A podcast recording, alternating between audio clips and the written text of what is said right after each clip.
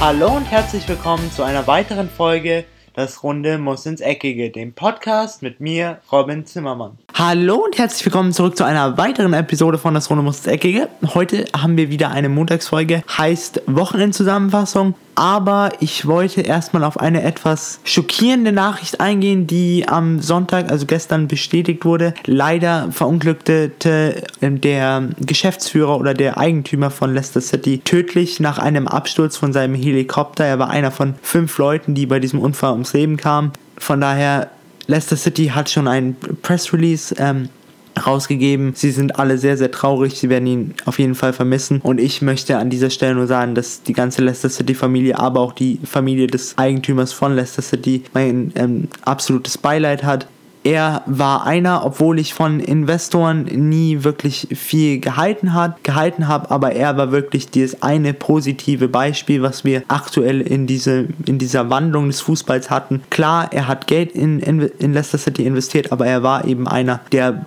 auch was von Fußball wusste, der wusste, dass Geld nicht Erfolg kaufen kann, sondern er hat immer nur gezielt investiert und das hat sich dann auch am Ende ähm, ausgezahlt und zwar mit der Meisterschaft 2016. Aber auf jeden Fall, er wird immer in den Gedanken aller Leicester City Fans bleiben, in den Gedanken aller Fans, die 2016 mit Leicester City mitgefiebert haben und auf jeden Fall mein herzliches Beileid und wir werden ihn, oder ich gehe mal davon aus, die ganze Fußballwelt wird jetzt auf jeden Fall um ihn trauern und ihn vermissen.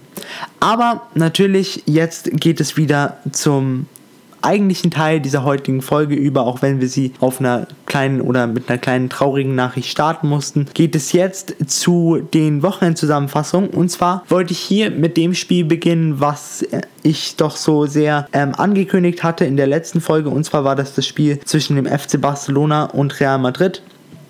Also eigentlich unterschiedlicher können sie nicht sein, denn Barcelona ist wirklich sehr, sehr gut in Form. Auch mit einer breiten Brust in dieses Spiel gegangen nach dem Sieg gegen Inter Mailand, was sie ebenfalls ohne Messi bestritten muss, bestreiten mussten. Und bei Real Madrid ist es so ein bisschen das Gegenteil. Es läuft aktuell nicht so gut. Mit dem Trainer funktioniert es nicht ganz so gut. Seitdem Cristiano Ronaldo weg ist, scheint man offensiv Probleme zu haben. Die Defensive steht nicht mehr ganz so gut. Und genau das zeigte, oder genau diese Real Madrid Schwächen zeigte der FC Barcelona auf. Denn obwohl in, der ersten, in den ersten 10 Minuten in dem Spiel nicht wirklich viel geschah, Barcelona so wie eigentlich erwartet, mit sehr viel Ballbesitz, mit sehr, sehr starkem Passspiel. Real Madrid verteidigte jedoch überraschend für mich sehr, sehr hoch und mit sehr, sehr viel Pressing. Sie hatten auf jeden Fall Mut, doch dieser Mut wurde dann in der 11. Minute zerschlagen und zwar durch das 1 zu 0 von ähm, Coutinho. Danach kam der FC Barcelona immer und immer mehr in Schwung. Man merkte, sie hatten eine breitere Brust. Sie wussten jetzt auch, man, wir können es auch ohne Lionel Messi schaffen und Real Madrid ließ sich immer weiter hinten reindrücken.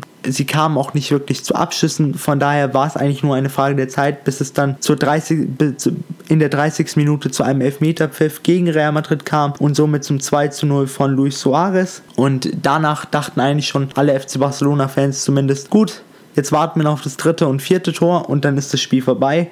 So war es aber dann nicht. Real Madrid machte das Spiel auf jeden Fall für kurze Zeit nochmal spannend, denn nur fünf Minuten nach Wiederanpfiff und nach einer sehr, sehr klugen Einwechslung von Julen Lopetegui, von Lucas Vazquez für Rafael Varane, welche das Spiel von Real Madrid auf jeden Fall ein bisschen, bisschen mehr Schwung verlieh und ähm, es auch ein bisschen offensiver gestalten ließ, schoss dann Marcelo das 2 zu 1 und danach schwamm der FC Barcelona ein bisschen. Man merkte, sie wurden ein bisschen unruhig, sie wurden mehr und mehr reingepresst. Ähm, Real Madrid kam auch noch zu einer zweiten großen Chance und zwar durch einen Pfostenschuss von Isco. Aber eben wie der Fußball so gerne Gesetze schreibt, wenn man vorne die Dinger nicht macht, bekommt man sie hinten rein. Und so war es dann in der 75. Minute, schnürte Luis Suarez seinen Doppelpack und stellte somit das Ergebnis auf 3 zu 1. In der 83. Minute machte er den Dreierpack perfekt durch das 4 zu 1 und in der 87 Minute setzte der FC Barcelona dann noch Schlussstrich, den Schlussstrich und zwar durch das Tor des eingewechselten Arturo Vidal. Jetzt muss man sagen, das Ergebnis bisschen hoch meiner Meinung nach ausgefallen, weil Real Madrid insbesondere eine Phase hatte in der zweiten Halbzeit, wo sie wirklich, wirklich gut gespielt haben. In der ersten Halbzeit, nach den ersten 10 Minuten und nach dem 1 0 Treffer von Coutinho, waren sie auf alle Fälle sehr, sehr ängstlich und da hätten auch nochmal locker zwei, drei Tore mehr fallen können die der FC Barcelona dann aber, oder die Chancen, die der FC Barcelona dann aber nicht, nicht nutzen konnte. Und so geht, das, geht der Sieg für den FC Barcelona auf jeden Fall in Ordnung. Über die Höhe lässt sich streiten. Ich glaube, so ein 3 zu 1 wäre gerechter gewesen, aber schlussendlich ein 5 zu 1. Der FC Barcelona hatte insgesamt den besseren Tag und ähm, das bessere Spielverständnis und die besseren Spielanteile, von daher geht der Sieg auf jeden Fall in Ordnung. Die anderen Spiele an diesem 10. Spieltag in der La Liga waren Real Valladolid gegen den Espanyol Barcelona, beide trennten sich 1 zu 1. Der FC Girona gewinnt 2 zu 1 gegen Rayo Vallecano, Athletic Bilbao und der FC Valencia trennen sich 0 zu 0. Celta Vigo gewinnt durch einen Dreierpack von Iago Aspas mit 4 zu 0 gegen ST Aiba. Udinese Levante gewinnt 2 zu 0 gegen CD Leganes. Atletico Madrid gewinnt 2 zu 0 gegen Real Sociedad. Retafe gewinnt 2 zu 0 gegen Betis. Deportivo Alaves gewinnt knapp mit 2 zu 1 gegen den FC Real. Und der FC Sevilla gewinnt ebenfalls knapp mit 2 zu 1 gegen ST Huesca ein sehr, sehr lustiger Fakt im Sinne der FC Barcelona oder im Auge der FC Barcelona-Fans, wahrscheinlich weniger im Auge der Real Madrid-Fans, ist der, dass Real Madrid näher an einem Abstiegsplatz dran ist als an dem FC Barcelona. Denn der FC Barcelona turnt ganz oben an der Spitze der La Liga und zwar mit 21 Punkten und Real Madrid ist auf Platz 9 zu finden mit 14 Punkten. Was ich noch vergessen hatte zu erwähnen, ist, dass die Niederlage im El Clasico wahrscheinlich zu dem Aus von Julen Lopetegui geführt geführt haben soll. Noch ist nichts bestätigt, aber ich erwarte auf jeden Fall eine Meldung da morgen. Der Nachfolger soll schon feststehen mit Antonio Conte. Sollte das so passieren, werden wir auf jeden Fall Freitag das ein bisschen analysieren und schauen, ob er denn zu Real Madrid passt. Aber auf Platz 2 haben wir dann noch Deportivo Alaves zu finden mit 20 Punkten. Auf Platz 3 und 4 der FC Valencia und Atletico Madrid, beide mit 19 Punkten. Und auf Platz 5 und 6 Espanyol Barcelona und Real Valladolid mit jeweils 18 und 16 Punkten. Die aktuellen Absteiger wären CD Leganes mit 8, Rayo Vallecano mit 6 und Este Huesca mit 5 Punkten. In der Serie A hatten wir auch an diesem Wochenende wieder mal ein Topspiel und zwar zwischen dem SSC Neapel und dem AS Rom. Der AS Rom begann besser in der Partie, die durch viele, viele Chancen geprägt war und durch viele, viele Torraumszenen, welche aber von beiden Mannschaften nicht wirklich genutzt werden konnten. AS Rom war doch eher der Außenseiter in dieser Partie, merkte man auch von den Spielanteilen her. Der SC Neapel spielte doch den typischen Carlo Ancelotti Fußball, sehr, sehr offensiv, aber auch mit sehr, sehr viel Sicherheit hinten in der Defensive. Schlussendlich mit 62,7% Ballbesitz. Dies half ihnen aber doch nicht recht viel, denn in der 14. Minute schlief die Abwehr des SC Neapel einmal und so schoss Stefan Escharabi das 1 zu 0. Danach tat sich der SSC Neapel wirklich sichtbar schwer nach vorne. Das war auch so ein bisschen das Spiel, das in die Karten der ähm, Roma spielte, denn sie hatten so diese Hoffnung, dass sie früher ein Tor schießen können und sich dann auf ihre Defensivarbeit verlassen können und das taten sie auch. Es schien zu funktionieren, bis zur 90. Minute, denn dann kam der eingewechselte Dries Mertens und schoss das 1 zu 1. Ein bisschen schade, dass Dries Mertens nicht mehr so seinen klassischen oder seinen richtigen Stammplatz unter Carlo Ancelotti hat, denn er kam auch hier wieder mal nur von der Bank in der 56. Minute für Arek Milek, der wirklich nicht viel reißen konnte. Von daher finde ich es leider ein bisschen schade, dass ein so qualitativ hochwertiger Stürmer wie Dries Mertens ist es leider aktuell nur einen Bankplatz bei dem SSC Neapel hat. Die anderen Ergebnisse an diesem Spieltag in der Serie A waren Atalanta Bergamo gewinnt 3 zu 0 gegen den FC Parma, der FC Empoli verliert knapp gegen die alte Dame mit 1 zu 2, der FC Turin und AC Florenz trennen sich 1 zu 1, US Sassuolo und der FC Bologna trennen sich ebenfalls unentschieden 2 zu 2, Cagliari gewinnt knapp gegen AC Civo Verona mit 2 zu 1, CFC Genua spielt unentschieden gegen Udinese Calcio mit 2 zu 2, SPAL gewinnt 0 zu 3 gegen Frosinone Calcio, AC Mailand gewinnt knapp mit 3 zu 2 gegen Sampdoria Genua. Und heute Abend haben wir dann noch das Topspiel an diesem 10. Spieltag in der Serie A. Und zwar ist das das Spiel zwischen Lazio Rom und Inter Mailand. Die aktuelle Tabellensituation ist eigentlich so, wie sie zu erwarten war vor dieser Saison. Vorne haben wir die alte Dame Juventus Turin mit 28 Punkten und dahinter SSC Neapel mit 22 Punkten. Auf Platz 3 und 4 haben wir die Kandidaten, die noch heute Abend, also am Montag, im Einsatz sind, beide mit 19 und 18 Punkten. Und auf den Europa League Plätzen ist aktuell aktuell der AC Mailand und der AC Florenz zu finden, beide mit 15 Punkten. Die aktuellen Absteiger werden in, wären in diesem Fall, würde die Serie A heute zu Ende gehen, der FC Empoli, Frosione Calcio und AC Civo Verona.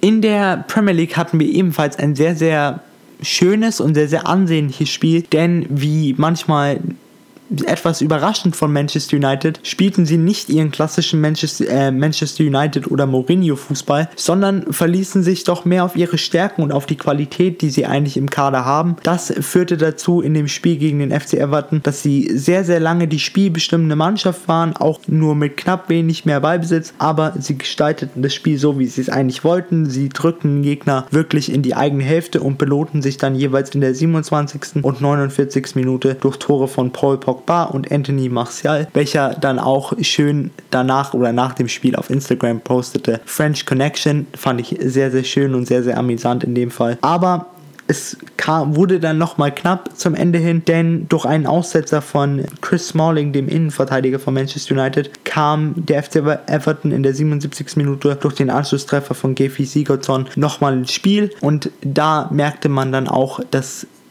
Manchester United doch immer noch in der Defensive ein bisschen wackelig ist. Sagte auch Mourinho vor, dem, vor, dem, vor der Saison, dass wenn sie Meister werden wollen, brauchen sie neue Innenverteidiger. Tja, die hat er noch nicht bekommen. Vielleicht bekommt er sie nächstes Jahr. Aber aktuell ist die Abwehr von Manchester United, von den Red Devils, noch sehr, sehr wackelig. Jedoch hielt sie an diesem Spieltag oder in diesem Spiel auf jeden Fall stand. Und so gewannen die Red Devils verdient mit 2 zu 1 gegen den FC Everton. Die anderen Ergebnisse an diesem Spieltag waren Brighton Hove Albion gewinnt 1 zu 0 gegen Wolverhampton Wanderers, Fulham unterliegt zu Hause mit 0 zu 3 dem, AFC Bournemouth, Liverpool erobert sich die Tabellenspitze zurück von Manchester City, die aber heute Abend erst im Einsatz sein werden gegen, gegen Tottenham Hotspur. Diese gewannen nämlich 4 zu 1 gegen Cardiff City.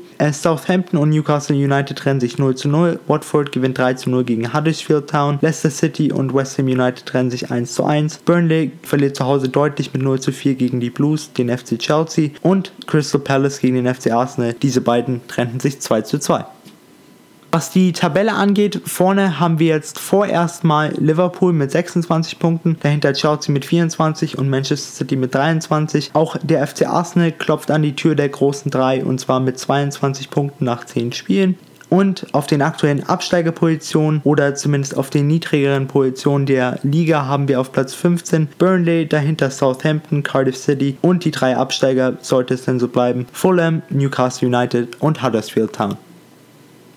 In der Bundesliga hatten wir an diesem Spieltag einen echten Kantersieg und einen, wie ich, sehr überraschend, überraschenden Kantersieg. Und zwar war das zwischen dem, in dem Spiel Werder Bremen gegen Leverkusen. Denn hier gewann Bayer Leverkusen überraschend mit 2 zu 6 auswärts. Ich muss sagen, als ich das Ergebnis gelesen habe, habe ich erst gedacht, es wäre ein Fehler gewesen. Aber als ich mir das Spiel dann nochmal angeschaut habe, muss ich echt sagen, es war verdient für Bayern 04 Leverkusen, insbesondere mit ihrer ersten richtig starken Hälfte, wo sie in der, in der 8 Minute gleich mal mit 1 zu 0 in Führung ging, dann aber nie nachließen und sich in der 38. und 45. Minute nochmal durch Julian Brandt und Karim Bellarabi belohnten.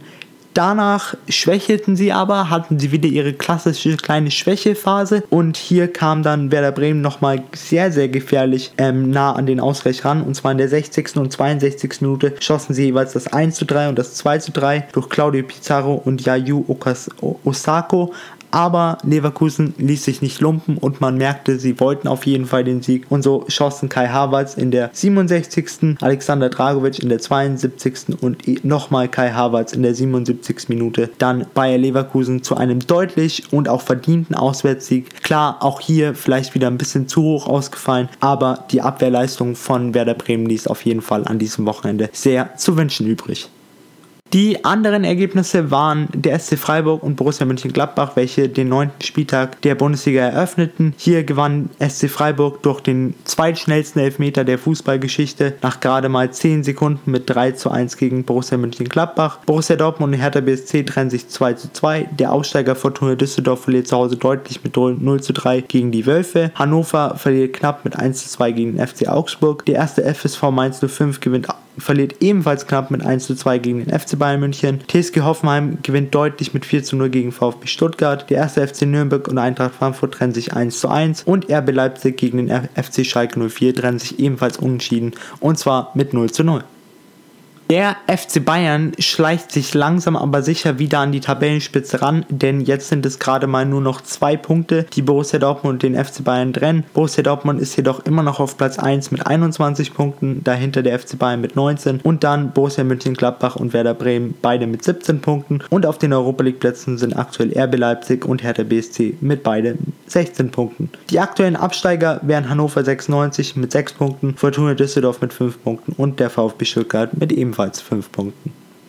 Damit geht die heutige Folge zu Ende. Ich hoffe natürlich, oder falls ihr das El Clasico noch nicht gesehen habt, kann ich euch wirklich nur ans Herzen legen, dass ihr euch zumindest die Highlights anschaut. Denn es war ein sehr, sehr, sehr, sehr, sehr schönes Spiel. Ein hochwertiges, technisch begabtes Spiel. Man, wird, man sieht wirklich immer wieder, was so ein bisschen der Unterschied zwischen spanischen und deutschen Fußball ist oder auch zwischen spanischem und englischem Fußball. Denn einfach diese technisch fein versierten Fußballer, die es in der spanischen Liga zuhauf gibt, gibt es in der Bundesliga in diesem Maße und auch auf diesem Level nur ganz, ganz wenige. Von daher war das ein sehr, sehr schönes Spiel zum Anschauen. Auf jeden Fall genießt jetzt erstmal eure Woche. Wir werden auf jeden Fall mit Fußball-News versorgt werden, welche wir dann am Freitag zusammenfassen werden. Bis dahin, ich bin im Draus, habt eine schöne Woche und ciao.